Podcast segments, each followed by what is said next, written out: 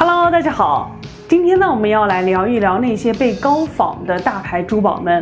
那很多正品它的价格是在上万元左右，那如果说是被山寨出来的话，也就是几十元钱。那特别是在夜市或者是地摊上呢，经常会听到这样的对话，拿着一串被山寨的珠宝呢，就就开始了，就说阿姨少一点啦，十块钱可以了。那个阿姨就说不行啦，这个珠宝很流行的，这个款式很流行的，少了二十不卖的。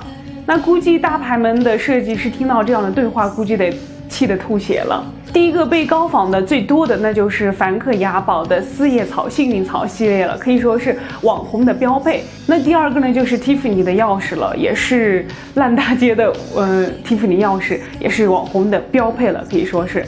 那第三个呢，就是潘多拉了。在高档珠宝面前呢，大家对这个珠宝消费呢都是很盲目的。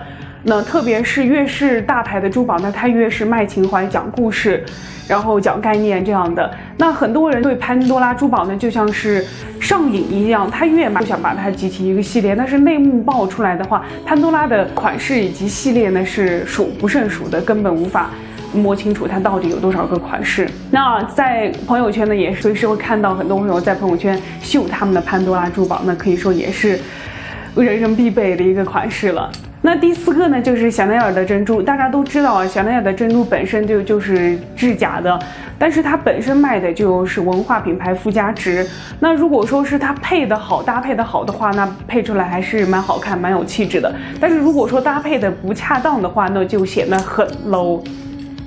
那第五个呢，就是宝格丽的钛金。那最经典的款式呢，就是经典款式 B 和 Zero One 的系列。它是以经典的罗马斗兽场为灵感来设计的一款珠宝，那可以说也是人人出行必备的必带的一款珠宝。那第六个呢，就是卡地亚了。卡地亚在中国的店面呢有二百二十四家。那大家对这个呃大牌珠宝是其实是没有什么消费意识的。在中国呢，可以说是被称为贵称为是珠宝的皇帝商，皇帝商的珠宝，但是在中国抽检呢是百分之百不合格，那可以说是真的是让人特别的担忧啊。这个，那大牌们卖的是品牌的文化与珠宝的内涵，但是很多的大多数人都觉得其实没有呃这个必要，没有花这个钱去。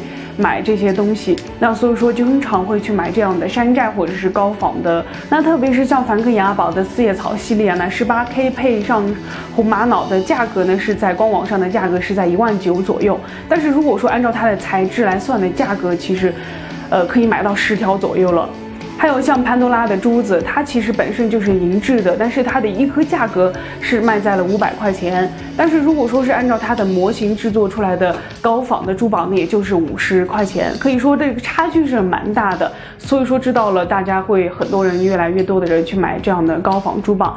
还有像蒂芙尼这样的大牌，从零八年开始呢，在全球的销量呢就是日趋下降，但是在中国呢反而会高升，因为中国的国人们、土豪们都非常喜欢这个大牌。但当时的 Love 系列呢，一直是被认为是暴发户的象征，大家都在争相的买这个品牌。但是在抽检的时候呢，它质量有很多是不合格的。